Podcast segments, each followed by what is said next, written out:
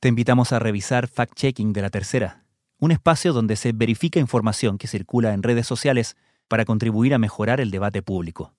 Todos tenemos derecho a opinar. Hazlo bien informado.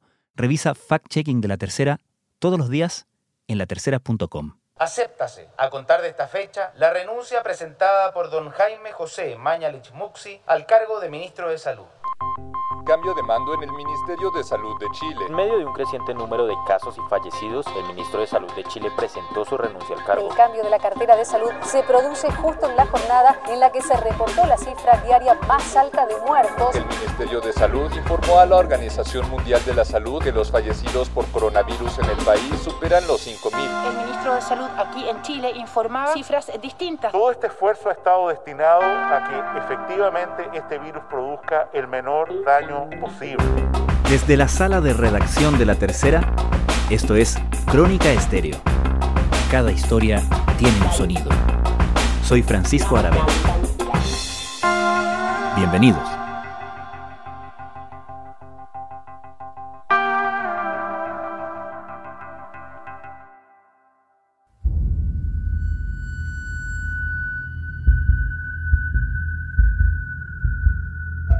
En la tercera modificación ministerial en apenas ocho días, la mañana del sábado, el gobierno reemplazó a quien había sido la figura más prominente y también controversial de su estrategia para enfrentar la fatal pandemia del COVID-19. Jaime Mañalich dejó el Ministerio de Salud después de semanas en que los cambios de metodología para contar e informar las víctimas fatales habían generado confusión y críticas y horas después de la publicación de un reportaje en CIPER Chile que daba cuenta de la discrepancia entre el número de fallecidos reportados a la Organización Mundial de la Salud y aquel informado en los reportes epidemiológicos habituales. Se trata de la caída de un estrecho colaborador del presidente Sebastián Piñera y el reconocimiento más contundente por parte del Ejecutivo del fracaso de su estrategia para contener al virus. El nuevo titular de la salud, Enrique París, asumió el sábado en el momento más desafiante para cualquier autoridad sanitaria. ¿Qué elementos fueron pavimentando y qué gatilló la salida de Jaime Mañalich? La salida de Jaime Mañalich responde a varios factores que se venían ya analizando la interna en el Palacio de la Moneda. Paula Catena es periodista de La Tercera. El primero de ellos es su desgaste ya tanto personal como político. El ministro venía con una sobreexposición mediática constante, ya que la mayoría de las veces él hacía los balances diarios del MinSal. A esto hay que sumarle que su figura ya no concitaba confianza. Lo que hemos aprendido eh, duramente en esta pandemia es que todos los ejercicios epidemiológicos, las fórmulas con las que yo mismo me seduje en el mes de enero de proyectar, qué sé yo, se han derrumbado como castillo de naipes y que la realidad, para bien en algunos países, para mal en otros, en fin, ha superado cualquier modelo que uno pueda eh, simular. También hay otro factor que estaba constantemente cuestionado por su estilo, tenía un carácter que en la moneda reconocían que era complejo, debido a que no seguía directrices, tenía salidas comunicacionales que eran sumamente complejas. Por ejemplo, también los últimos dos traspiés que tuvo, que también generó que le, se aumentaran los cuestionamientos, fue cuando reconoció que todas las proyecciones de alguna manera se habían desvanecido como castillo de naipes y también lo que provocó aún más cuestionamientos fue que él dijera que no tenía real conocimiento de lo que era el hacinamiento y la pobreza. Si bien sobre eso último el gobierno intentó decir que era una frase desafortunada dentro de una entrevista que en general fue bien evaluada, se aumentaron, se incrementaron las críticas. Pero lo que más generó reparo y lo que le terminó pasando la cuenta finalmente al ministro Mañalich es toda la polémica que hubo en torno a las cifras, a la metodología, a que constantemente se le pedía mayor transparencia en la entrega de datos y había como cierta resistencia por parte de la ahora ex titular de salud. Ya respondí a la pregunta, gracias. El último episodio, el que dicen que fue como la gota que rebasó el vaso, fue esta publicación de CIPER, en donde se da cuenta de que el instituto ligado al Ministerio de Salud reporta unas cifras diferentes a la OMS y no así la misma que reporta en el balance diario el gobierno. Este es el Departamento de Estadísticas del Ministerio de Salud. Exacto. Ahí se, bueno, se vio una, una diferencia abismante. ¿Por qué? Porque en, esas, en las cifras que se mandaban de este departamento a la Organización Mundial de la Salud daban cuenta también de los casos sospechosos y los probables. Subsecretaria, buenos días. Esta información que publica hoy día CIPER Chile respecto a que el DEIS sí estaría informando los casos probables a la OMS esto llevaría la cifra de fallecidos a cerca de 5.000 casos. Eso aumentaba la cifra y ha habido todo un debate respecto a la necesidad de incorporar o no a estos dos componentes en los balances diarios. ¿Por qué no se ha hecho eso hasta ahora si es que el DEIS ya está informando esto a eh, la OMS? Nuestro país informa. Y bueno, en esta historia, según hemos podido recabar, he podido recabar en, en lo que fue el reporteo de, al interior de Palacio, es que en este desgaste ya del ministro de Salud, que como te decía, por esta exposición mediática, estas constantes críticas, los cuestionamientos por la falta de transparencia los datos, ya hacía que su figura estuviera ampliamente cuestionada y hubiese una falta de credibilidad.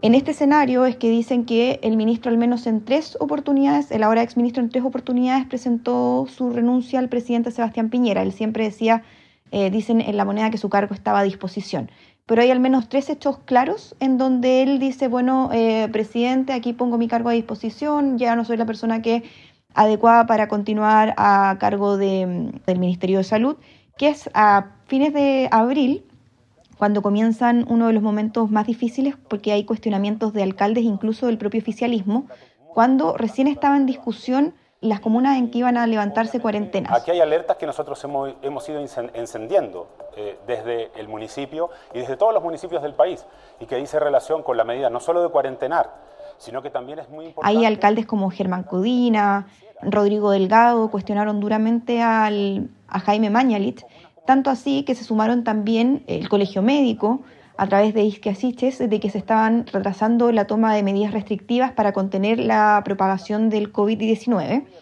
Y en ese contexto, ahí el ministro del Interior, Gonzalo Blumel, tuvo que crear una mesa social COVID, que así se tituló después, para contener las críticas y ahí intentar aplacar un poco los cuestionamientos que habían. Sin embargo, también debemos reconocer que logramos encontrar puntos para que el camino que está llevando adelante nuestro país al respecto sea un camino compartido Ahí a, finales de abril entonces habría sido el primer episodio en donde Mañalich le dice al presidente Piñera, bueno, hasta aquí llego.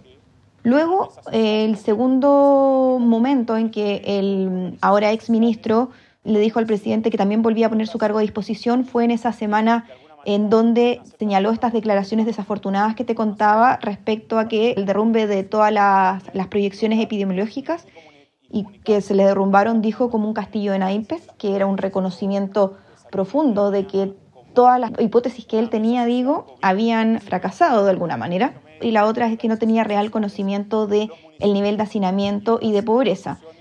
Eh, dos frases que eh, le costaron duras críticas desde, desde distintos sectores, incluso del propio oficialismo, que eh, salieron a cuestionarlo diciendo que reconocían que no eran frases que habían sido afortunadas, o sea, que eran claramente desafortunadas. Esto no tiene nada que ver con ser candidato, esto no tiene nada que ver con caerle bien a la gente y quedar bien en las encuestas. Se trata de asumir el cargo con todo lo que significa. Es que no se puede decir lo que a uno se le da la gana, uno tiene que tener cuidado y se tiene que restringir. Y el último episodio fue el día viernes en la noche, en donde ahí con el presidente vuelven a decir, se vuelve a poner el tema sobre la mesa, que ya había un desgaste en, en sus vocerías, en, en, su figura, y de hecho él pide los días previos que eh, lo saquen un poco de las vocerías diarias, o sea, pide ser marginado de las vocerías porque ya había un desgaste y una sobreexposición y además pedía así tener más margen para poder dedicar ese tiempo que se dedicaba a las vocerías para eh, desempeñar otras labores relativas a, a, la cartera. Pero todas esas ya eran señales de que él ya quería dejar el ministerio. Esto también motivado por un factor que dicen que era motivos personales, que era por eh, la desazón que le provocó el alejamiento de su esposa María Cristina Rifo, quien tuvo que dejar el departamento que comparten en Las Condes debido a potencialidades de contagio y eso era un riesgo para la señora que era, era parte del grupo de riesgo debido a que ella había tenido una, una operación y padece una enfermedad que la ponía dentro del grupo de riesgo. Entonces ya había un motivo personal, un motivo político. Hay que dejar claro que el presidente Sebastián Piñera no lo quería remover, Para él fue un costo personal tener que sacarlo del gabinete, según afirman en la moneda, porque tenían una relación de estrecha confianza. Hay que recordar que Jaime Mañalich duró todo el primer gobierno del presidente Sebastián Piñera. Fue uno de los pocos ministros que estuvo los cuatro años del primer gobierno de, Piñera y ahora, bueno, alcanzó a estar un año exacto. Y en relación a por qué también para el presidente era tan difícil remover al, a Jaime Mañalich, era de porque de alguna manera daba cuenta de que la estrategia sanitaria para enfrentar el coronavirus había fracasado, fracasó. Las cifras siguen sin dar tregua en Chile, que la última semana acumuló más de 30.000 casos positivos de coronavirus, lo que supone una cifra mucho más alta que la que se reportaba, por ejemplo, a principios de mayo. Además, la última semana también se produjo un incremento del 50% El sábado, después de la publicación de este reportaje de CIPER sobre la discrepancia entre las cifras que informa el MinSal a la OMS y las que se dan a conocer al público día a día, un sector de la oposición emitió una declaración pública pidiendo la salida de Jaime Mañalich, algo que desde otros sectores de la oposición también se había venido planteando con más fuerza durante la última semana. Eso llevó a que mucha gente desde la derecha planteara que Mañalich había salido como una especie de moneda de cambio para avanzar en las negociaciones del acuerdo social. ¿Qué tan efectivo es eso? ¿Cuánto reconocen eso en la moneda? En la moneda, los ministros, asesores, eh, lo descartan de plano que eso haya sido así. Por eso, apenas salió esta carta, que fue justamente un poco antes de que eh, se anunciara el cambio de gabinete de Jaime Mañalich, en donde la oposición dice que creen que resulta evidente y doloroso constatar que la estrategia sanitaria ha fracasado y dicen que Mañalich ya no cuenta con credibilidad con este reportaje de CIPER Ahí la moneda desde el momento uno dicen que la salida de Jaime Mañalich no tiene eh, nada que ver con las presiones de la oposición. Y de hecho también a eso suman o tratan de despejar también que tenga relación con la negociación que hasta ese momento se estaba llevando en curso con algunos partidos de la centroizquierda para que prosperara un acuerdo en materia de protección social y reactivación económica para enfrentar la pandemia y sus consecuencias. Durante estos 164 días, el doctor Jaime Mañalich no escatimó ningún esfuerzo. Postergó.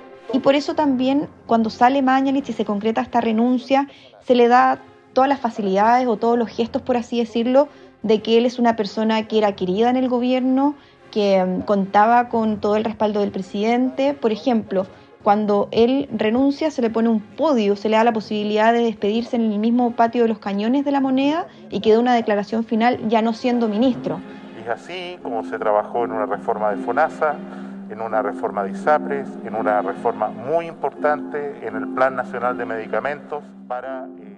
Desde sectores más desde la extrema derecha, fuera de la coalición de gobierno, sí se instaló muchísimo esa crítica al propio Piñera por haber, entre comillas, cedido Claro, por ejemplo, el ex abanderado presidencial José Antonio Cast, quien inmediatamente a través de su cuenta de Twitter señaló que se había cedido a las presiones de la oposición. Pero como te digo, el, en la moneda descartan eso de plano. Dicen que es una decisión que se venía conversando hace tiempo entre el ministro y, el, y Sebastián Piñera, que era algo que estaba consensuado entre ellos y que finalmente a raíz del tema de lo de CIPER Mañalich va, le dice al mandatario, hasta aquí llego, eh, ya no se puede más, esto va a abrir un flanco de críticas nuevamente, eh, ahora es definitivo, porque como ya lo habían conversado varias veces, bueno, ahí el presidente dice ya, esta vez accedo, se toman todas las, se, comienzan todos los protocolos para finalmente concretar la salida eh, de, del ministro de Salud, se le avisa a los ministros del comité político, se le avisa a los subsecretarios, eh, y así, bueno, los convocan a la moneda y se hace la ceremonia. Y deja tan de manifiesto que esto ya estaba conversado porque a Enrique París, según fuentes de, de gobierno y conocedoras de cómo fue el proceso, dicen que el mandatario llamó a París previamente el día viernes para sondearlo. Hablemos un poco de lo que le espera a Enrique París, que en su primer punto de prensa si bien muestra un cambio de tono en, la, en los hechos, ¿no? Porque habla de necesidad de diálogo, habla de reconocer la labor de la prensa, en fin, se muestra mucho más dialogante desde el primer minuto, aunque él plantea y destaca que el suyo es un ministerio de continuidad y le hace un gesto al, a su antecesor. Yo creo que el gesto de continuidad que él hace es básicamente por lo que representaba la figura de Jaime Mañalit al interior del gobierno, para el presidente Sebastián Piñera y para varios ministros en el gabinete. Pero en la práctica, en el gobierno reconocen que más allá de continuidad, tiene que haber una modificación en la estrategia. Yo valoro el trabajo que llevó a cabo el ministro Mañalich. Quiero hablar del futuro y no del pasado. Y obviamente que el horizonte futuro significa mucho diálogo, mucho trabajo en conjunto, mucho oír y escuchar a la atención primaria, a la Confusam, a todos los colegios profesionales, a todos, a las sociedades científicas y a todas aquellas entidades que quieran colaborar en mejorar el tratamiento de esta pandemia. Primero, uno de los objetivos que dicen va a tener es que justamente sea, o sea, que haya una autoridad que sea más dialogante y más convocante algo que se le cuestionó constantemente a Jaime Mañalich. Segundo, reducir la exposición mediática de Enrique París, no que esté al mismo nivel que tuvo Jaime Mañalich, porque finalmente eso le terminó pasando la cuenta. En ese sentido, quieren tener un diseño en donde el ministro no esté todos los días y también se incorporen a expertos en estas vocerías para poder dar eh, también una mayor credibilidad a los datos que se van entregando que era otro de los puntos que se está cuestionando. Queremos dar una señal a todas las sociedades científicas, todas van a tener cabida en estos diálogos y en estas reuniones y presentaciones, por lo tanto...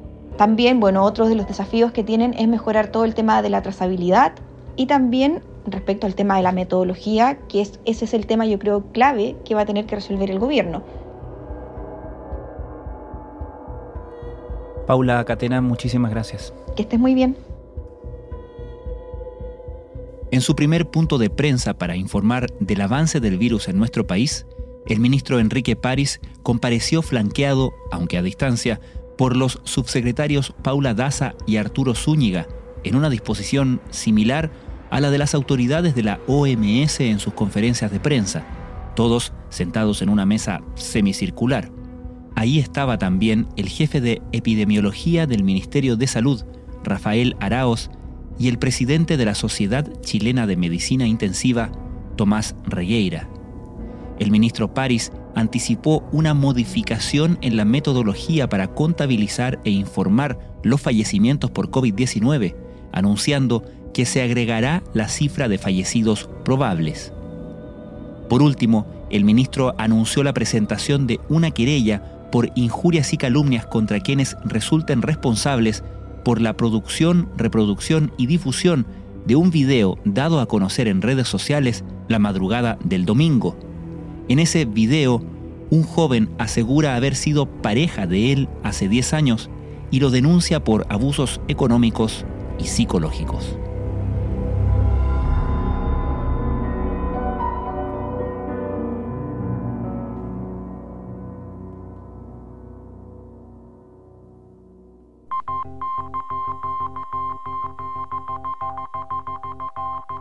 Crónica Estéreo es un podcast de La Tercera.